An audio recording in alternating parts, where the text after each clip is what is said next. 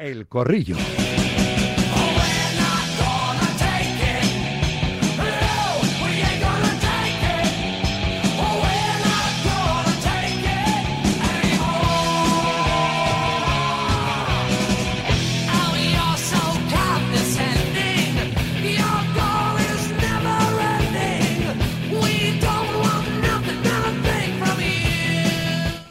De opinión, corrillo periodístico que formamos, como siempre, con SEAT Motor 10, concesionario oficial SEAT en Fuenlabrada. Lleva 32 años atendiendo a sus clientes con mucho cariño y profesionalidad, cariño que traslada cada día a los oyentes de Radio Marca, patrocinando el corrillo. Las damas primero, Vanessa de Lucio, Onda Madrid. Buenas tardes, Vanessa. Hola, ¿qué tal? Muy buenas tardes. Javi Casquero. Hola, Javi, buenas tardes. Hola, ¿qué tal? Buenas tardes. ¿Cómo disfrutaste ayer, eh? ¿Cómo disfrutaste ayer en el Metropolitano? Bueno, tú has vestido las dos camisetas, pero claro, en el Getafe, capitán general, ¿eh? formaste parte de uno de los mejores Getafes de, de la historia y bueno, ahora lo comentamos, pero estuviste ahí a pie de campo con papá Bordalás también, ¿eh? Sí, sí, sí, vamos. Es, es un ídolo ahora mismo de masas. Totalmente, totalmente. Y yo me alegro que le vaya tan bien, la verdad. Juan Castro, eh, completa el triunvirato. Hola, pibe, Marca, buenas tardes. ¿Cómo estamos? Pues todo bien, la verdad, todo bien. Oye, tengo una curiosidad. ¿Sois de. He dicho yo lo del pollito de oro, pero ¿sois eh, de los de jugar mucho eh? para el día 22? ¿Jugáis muchos números o no, Vanessa? Pues yo llevo alguno que otro, sí, este año. Quizá regañado un poco en casa, pero me he venido arriba. yo, yo también, ¿eh? a, mí, a mí me han reñido también. No será por ilusión, ¿no? Casquero, ¿tú eres de jugar mucho al, no, no al mucho, gordo no no? mucho. No me, no me atrae mucho el juego. Poquito, poquito, casi por obligación, pero no, no es algo que me atraiga. Si a uno le, le hacen un poco el estudio de probabilidad, no compra ni un décimo, vamos, ¿eh? porque es muy, muy difícil que toque, pero bueno, siempre, siempre está bien para luego celebrar la salud, ¿no? El día 22, el viernes diremos, estamos sanos, ¿eh? y con eso podemos ir tirando aunque no nos haya tocado ni un, ni un euro. Y Juan, esto es curiosidad A mí me han malsana, ¿eh? también, pero por lo contrario, por no jugar. Ah, vale. Es Solo importante... jugado uno, el de marca, como todos los años, por si toca, que no te que, Correcto. que no se te ponga cara de tonto, pero nada más. Correcto, esto, esto es importante siempre. ¿eh? Al menos hay que jugar el que te quede más cercano, ¿no? Por aquello de luego no sentirte un panoli ¿eh? para toda la vida. Pero bueno, ya os hemos conocido un poco más en esa faceta. ¿eh? Todo es curiosidad malsana, pero en el fondo los oyentes quieren saber de los corrilleros y de las corrilleras un poquito más allá de sus conocimientos futbolísticos. Casquero, vamos a empezar por la resaca de lo de ayer en el Metropolitano, porque fue un partido absolutamente loco, ¿no? Imprevisible, claro. Se queda con 60 minutos por delante el Atlético, uno menos, se pone por delante, 3-1. Castro, te escuchamos de fondo hacer gestiones. Eh, se pone por delante el Atlético Madrid 3-1 y le acaba empatando el Getafe. Eh, es que, en fin, era un partido de, de estos de, de guionistas eh, divertidos, ¿no? Antes de, Sí. de- de escribir el guion, ¿no? De imaginárselo y, y- y sorprendernos a todos. Sí, tuvo de todo, pero quería destacar la puesta en escena del Getafe. Me- Me pareció impresionante, muy atrevido, de nuevo con cuatro delanteros, con esa presión adelantada. Bordalas está consiguiendo que el equipo, a, a- bueno, a las características que ya tenía de ser muy competitivo, aguerrido y demás, le ha sumado la valentía que está mostrando en las tres últimas jornadas, diría yo, ¿no? Ya desde el partido contra el Valencia en casa de conseguir la victoria, va al Pizjuán y, encierra a, Sevilla en su propio campo y, la primera parte hasta la expulsión de Xavi, el guion era, era el mismo, ¿no? Con un, un Getafe que, que llevaba el peso del partido, que, que metía centros al área, que, que ahogaba la salida de balón de- del Atlético Madrid. Eh, la expulsión de Xavi condiciona quizás eh, el encuentro y el Atlético Madrid reacciona mejor ante la adversidad con movimientos tácticos de Llorente meterle por dentro, donde creo que ah, libera a Samulino al llevarle a un, extremo. El Atlético Madrid empieza a salir a la contra jugando algo más directo, que yo creo que era lo que eh, pedía el partido y hacía sufrir más al, Getafe. Y vimos un partido muy entretenido con dos equipos que querían la victoria y, por supuesto, destacar que es el Getafe el que ha cortado esa racha de victorias del Atlético Madrid, que era impresionante en el Metropolitano. Y luego dos, dos jugadorazos, ¿no? Greenwood, este tipo es, Buah, buah, es una cosa. es Es brutal. una estrella, es, Es una brutal, estrella. sí, Rafa. sí, sí, sí, es es una brutal. estrella. Y, y bueno, y eso habla muy bien también de, de Bordalás, que parecía que solo admitía dobles laterales, jugadores defensivos, y de repente aparece un, un jugador anárquico que es un, un talento descomunal. Un verso es una libre. estrella, es una estrella de, la- de nuestra liga, realmente. Lo que pasa es que apareció por circunstancias en el Getafe, pero es un futbolista que era titular en el Manchester United, que era un talento que había salido de, de su cantera y, bueno, aparece en, nuestra liga y, está haciendo cosas impresionantes. Bueno, hay que disfrutarlo en Getafe porque es un futbolista muy difícil eh, de, mantener un, un equipo eh, con las pretensiones del Getafe y, la dimensión de este futbolista. Mm, a mí me está recordando esto, los lujos que se permite de vez en cuando Ángel Torres, ¿no? Me está recordando, aunque no cuajó igual porque, bueno, pues porque venía en otro momento de su carrera, y pero tuvo a Flamini, el Getafe tuvo a Flamini, un, internacional como Flamini, que esa noticia, eh, porque primero probó en el Rayo Vallecano, pero Cobeño se despistó y se lo llevó el Getafe, la dimos nosotros en Marca y en, en Radio Marca, el, el Getafe de vez en cuando se permite este tipo de futbolistas que eh, sirve para ellos como casi escaparate, ¿no? Juan. Sí, pero a ver, con, un asterisco, yo creo que eh, ahí estuvieron muy hábiles, eh, sobre todo Ángel Torres, que para mí es el presidente que más sabe de fútbol de, este país, siempre lo digo, estuvo muy hábil porque evidentemente lo de Greenwood fue una oportunidad de mercado por sus Total. Sí, sí, por, el tema de lo de su mujer y demás, ahí en Manchester estaba porque si no la Premier no le deja salir, vamos, pero ni en pintura. Evidentemente la gente se preguntará, ¿y qué hace un talento como Greenwood? Pues hay que estar, hay que estar hábil para eso, claro. ayer por primera vez, pero que hace un pedazo de jugador como Greenwood en el Getafe, no por menospreciar al Getafe, sino porque evidentemente es un futbolista eh, que no hubiera salido nunca de la Premier si no hubiera tenido las circunstancias personales que tuvo. Pero Yo creo que, se unieron atrevimiento, mm. atrevimiento, necesidad del Getafe. El Getafe, todos los futbolistas que, con los que se ha reforzado son cesiones. Eh, eh, hay que recordar también que, Es, un Ahí se te entrecorta. se te entrecorta un poquito, Vanessa. Vamos a intentar recuperarte ahí la, conexión porque se te, se te entrecorta. A ver si podemos corregirlo. sí, claro que sí. Siempre, vamos, yo presidente que para mí, bajo mi punto de vista es ficha de una forma espectacular. Sí. a ver, tenía mucho riesgo el fichaje, ¿eh? 15 meses sin, sin entrenar ni jugar y, de repente sí, estaba en el garaje, lo, recupera con una situación también personal complicada en el que quizás no...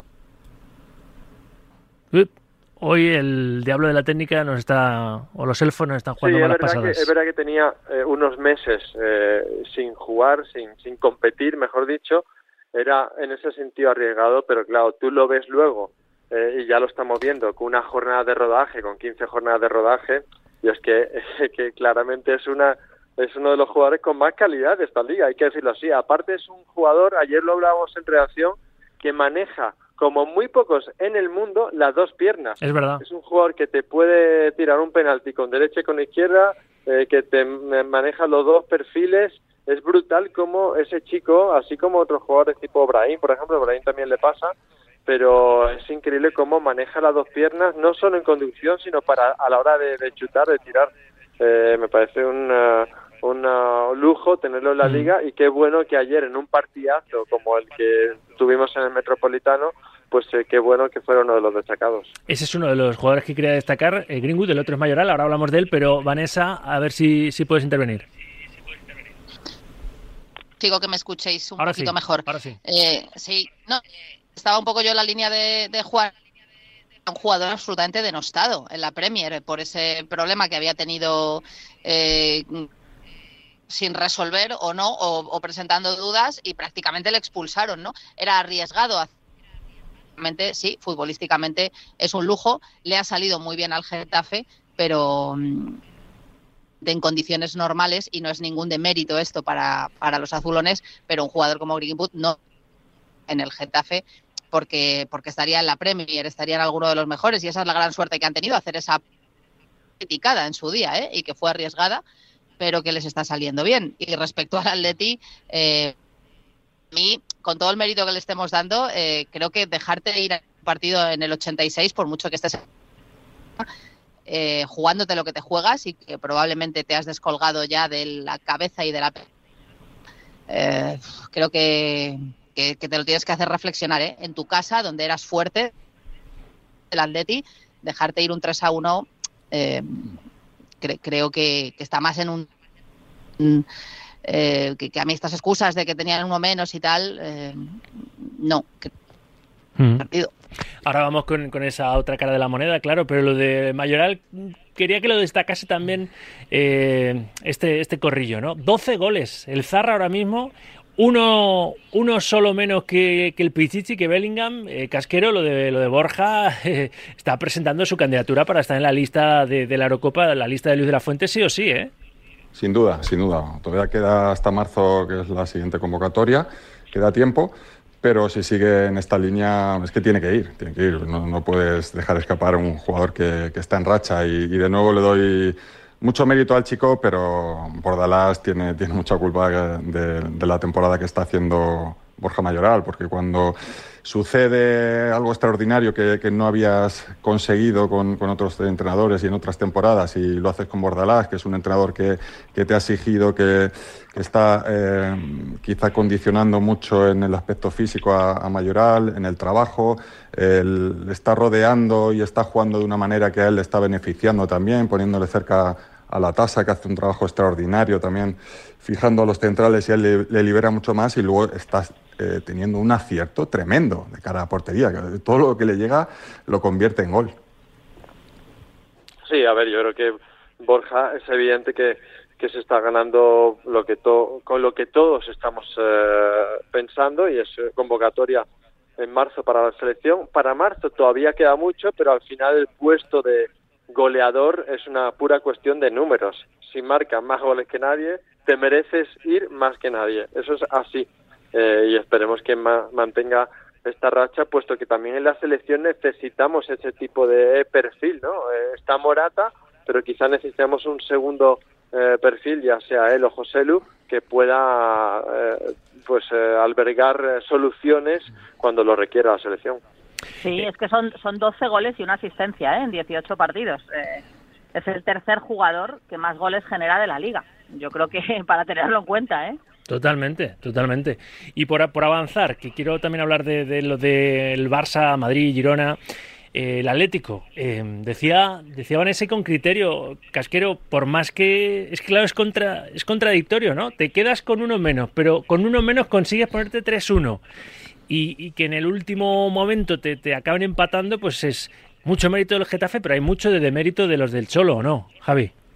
Bueno, se encontró un grandísimo Getafe, ¿eh? Getafe que, que, fue por el partido en todo momento, que por circunstancias de partido, cuando mejor sale el Getafe en la segunda mitad, empata el partido, estaba más cerca de, del 1-2, eh, aparecen esos dos goles con un despiste de Duarte en el golazo de, Morata y, la jugada del penalti. Claro, te pones 1-3, parece que el partido está hecho, pero es que el Getafe empuja, empuja, empieza a sacarte centros, acciones individuales de Greenwood y, bueno, y aparece también ese, ese penalti circunstancial de Riquelme que que al final es el, el, empate.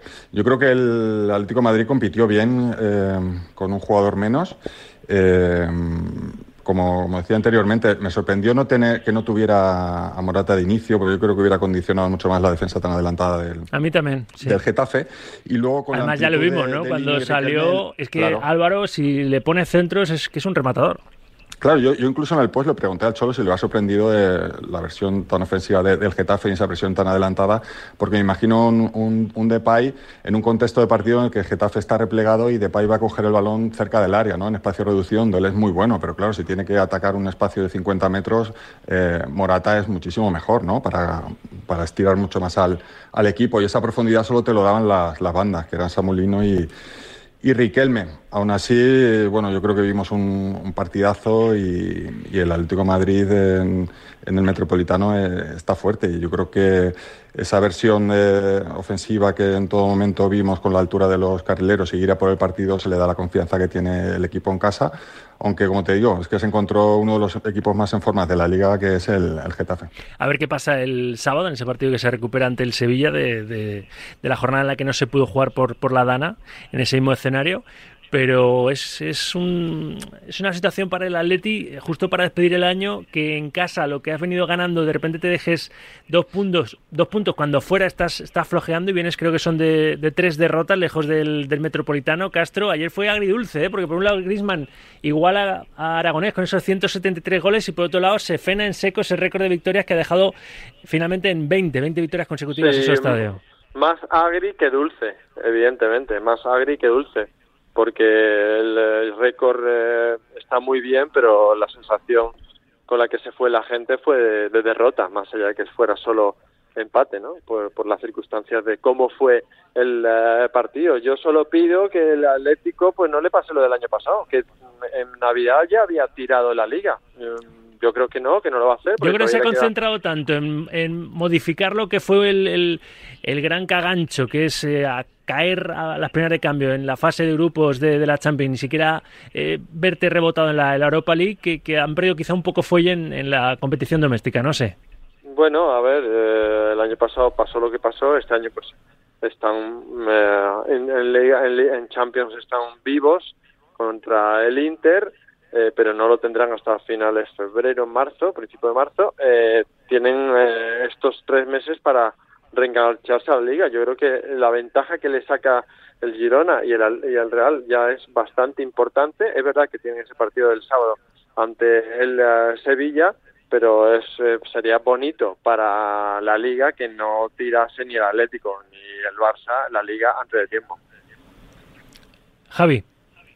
No, ya, ya, ya has opinado del Atleti, perdona. Eh, es que estaba así pensando que no había opinado. Eh, os quería preguntar también, obviamente, por lo de hoy. Y luego hablamos de, de, ese nuevo pulso para cerrar el año por el liderato entre el Girona y el Real Madrid. Pero el Barça, Vanessa, no se puede colgar. Claro, recibe al colista esta tarde a las 7, al colista de primera, la Almería. Pero fíjate, no es por ser agorero, no las tengo todas conmigo porque el Barça parece haber entrado un poquito en, bucle, ¿no? Después de los últimos resultados, pese a que el juego mejoró un poquito y acabó en empate el partido del pasado sábado en Mestalla, aunque mejoró en Valencia, no sé, hay una sensación extraña, ¿no? Y un run run ahí raro, ¿verdad?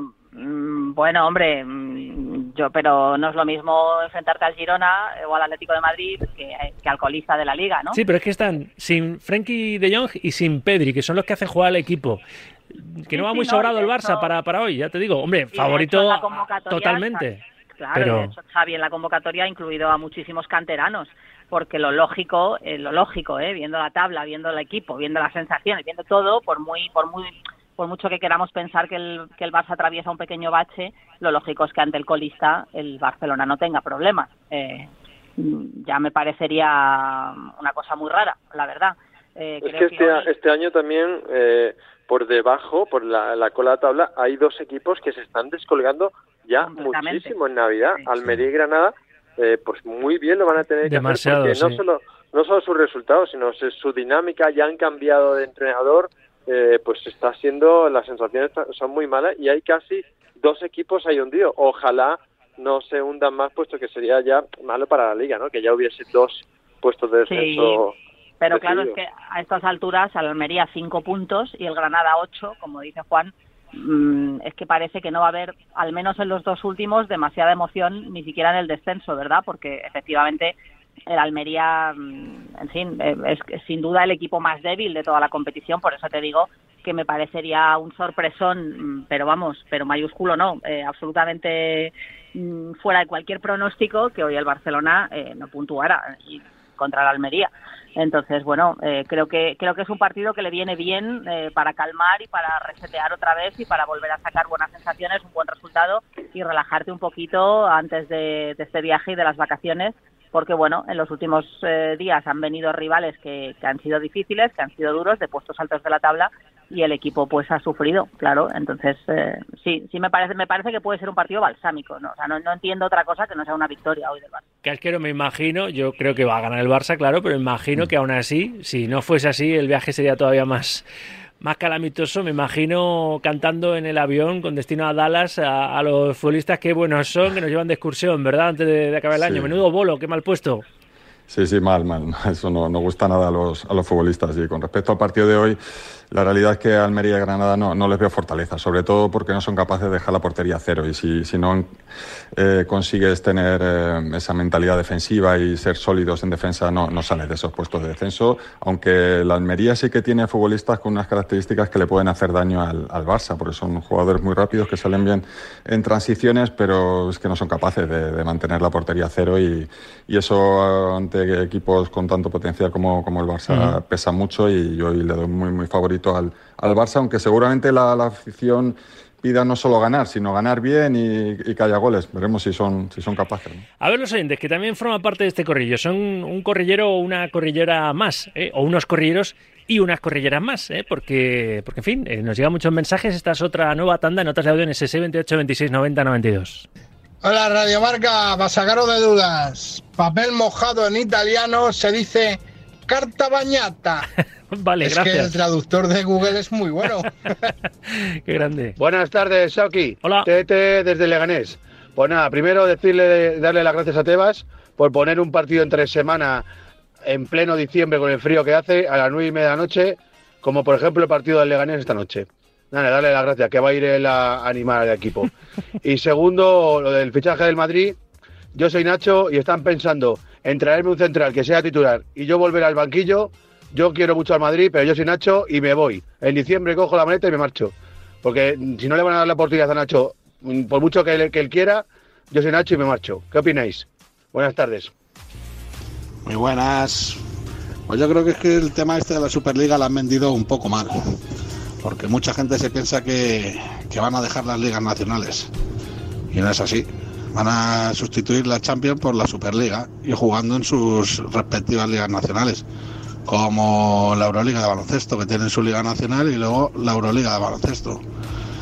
Este Rumingoe y mucha gente no se enteran de nada. Buenos días, Radio Marca. Vamos a ver, pero se están quejando de verdad del árbitro de ayer. Pero en serio se están quejando del árbitro. Por favor. Entonces, ¿qué tendría que hacer el Madrid? Que le han perjudicado claramente en muchos partidos. Ayer, que hubo? Una amarilla dudosa. Eso es todo lo que perjudicaron por una amarilla dudosa. Para mí es amarilla. Buenos días, Radio Marca. Contrarréplica al señor que ha dicho que no son vídeos acusatorios, sino vídeos demostrativos. Para empezar, creo que demostrativo no significa lo que el oyente quiere decir. Pero luego es que daría mucha más credibilidad y no ser un, un llorón siempre el que pusiesen de vez en cuando algún error a favor.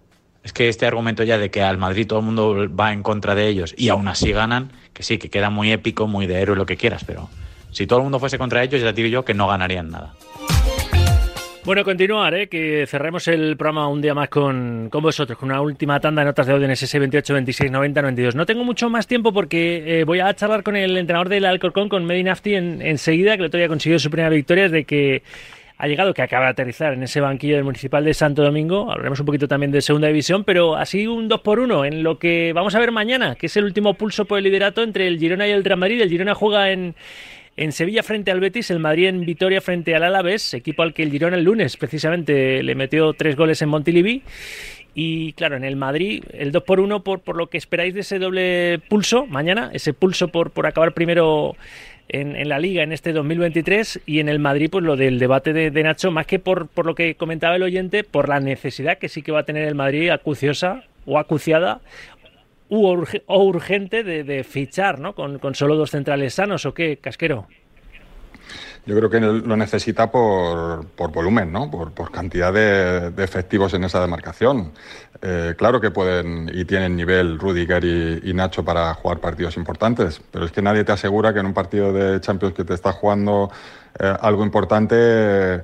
Se te lesiona uno de los dos o los dos, porque es que un, equipo que quiera aspirar a todo necesita cuatro centrales de nivel y te toca que jugar Chouameni y, y, Carvajal de, de, centrales, ¿no? Es que es, eh, milagros no, no, se pueden pedir y tienes que cubrir eh, posibles eh, adversidades que, que, puedan suceder durante, durante una temporada, porque queda mucho y queda, queda lo más importante donde se juegan los, los títulos y yo creo que necesita un, un central de, de, nivel para afrontar eh, la liga y, y, la Champions. ¿Estás de acuerdo, Juan, con sí, Casquero? Yo creo que el Madrid va a ir al mercado, va a ir a fichar, pero creo que el Madrid no se va a volver loco en el mercado. Quiero decir, van a, van a intentar encontrar alguna oportunidad, o un Rafa Barán, un Laporte, no sé, digo nombres al voleo, ¿eh?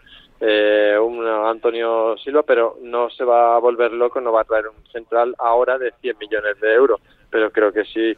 Eh, bueno, el Madrid siempre está en el mercado, quiero decir, eh, Johnny Calafat, el jefe de fútbol internacional, sabe perfectamente qué ficharía en cada momento. Otra cosa es luego la inversión económica, pero evidentemente tiene absolutamente rastreado el mercado, sabe lo que fichar, otra cosa es que pueda fichar lo que quiere fichar o si hay alguna oportunidad de fichar lo que quiere fichar.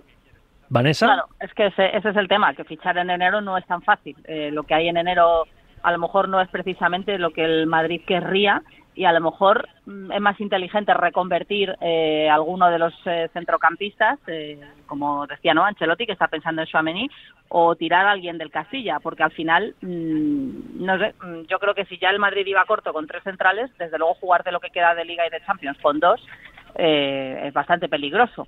Pero ¿a quién vas a fichar en enero? Lo tienen que, me parece que si no es un movimiento muy, muy, muy bien estudiado, fichar por fichar a veces y no hay más que mirar a, a los vecinos de enfrente en otras temporadas no siempre te da resultados. Por eso Ancelotti, aunque le gustaría que le ficharan, eh, pues como sabe que el club es reacio, ya está preparando mentalmente y públicamente a Chouameni por si le toca de vez en cuando ejercer ahí en esa Sí, pero para un par de posición. partidos lo ha dicho, ¿eh? Sí, sí.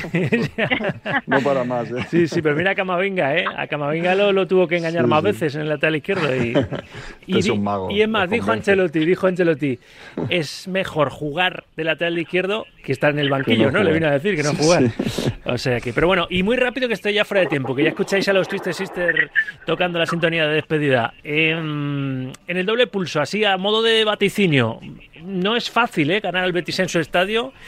No sé, pero tampoco le va a ser fácil porque el, el, el Deportivo Alavés viene de, de encajar un 3-0 doloroso. eh, Tampoco le va a ser fácil al Real Madrid, ¿no? Ganar en, en Vitoria. ¿Qué, ¿Qué pronostica Javi en el último pulso del año por el liderato entre Girona y Real Madrid? Mañana. Par- partido difícil para ambos, ¿eh? porque el Deportivo Alavés en Mendizorroza se muestra muy fuerte, partido entre semana, eh, jugadores quizá pensando en, vacaciones y bueno, yo creo que es un partido trampa para el, Real Madrid. Y, un Betis Girona, pues tenemos que disfrutar del fútbol, porque son dos equipos que juegan de maravilla y yo me lo voy a pasar muy bien viendo el, encuentro y, este Girona me, encanta, me fascina. Tiene un- una variedad de, de formas de, de atacar a, a los rivales tremenda y luego defiende muy bien. Eh, le veo incluso también favorito para ganar al Betis. Y a modo de, de flash por vuestra parte, Vanessa, Juan, respecto a este último pulso del año, Yo creo que ganan los dos, o sea que se queda todo igual. se queda todo igual. Con el Yo Girona soy de los que- en solitario en la clasificación, liderándola. Yo soy de los que me gustaría que el Girona ganase, ganase la liga porque sería un bombazo y aire fresco, pero también soy de los que creo que el Girona no va a ganar la liga, no va a resistir el pulso. Bueno, todo el mundo dice, ya que era, ya que era. Son 18 jornadas, esta es la 18 y de momento ahí está, ¿eh? Pero bueno, en ¿Y fin. por qué, por qué lo dicen? Yo no quiero. Además no veo, no veo el porqué y, y no, veo, no veo síntomas. No, No, es que síntomas no hay, es que esa es ¿por la qué? realidad. ¿Por- pero ¿por qué va a caer?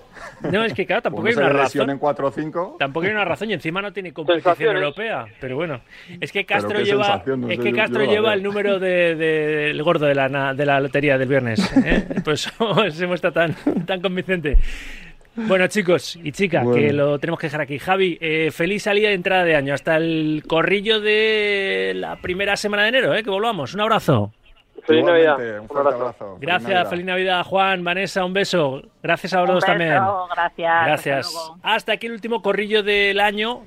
En cuanto al miércoles, ¿verdad? Como siempre, un día más con SEAT Motor 10.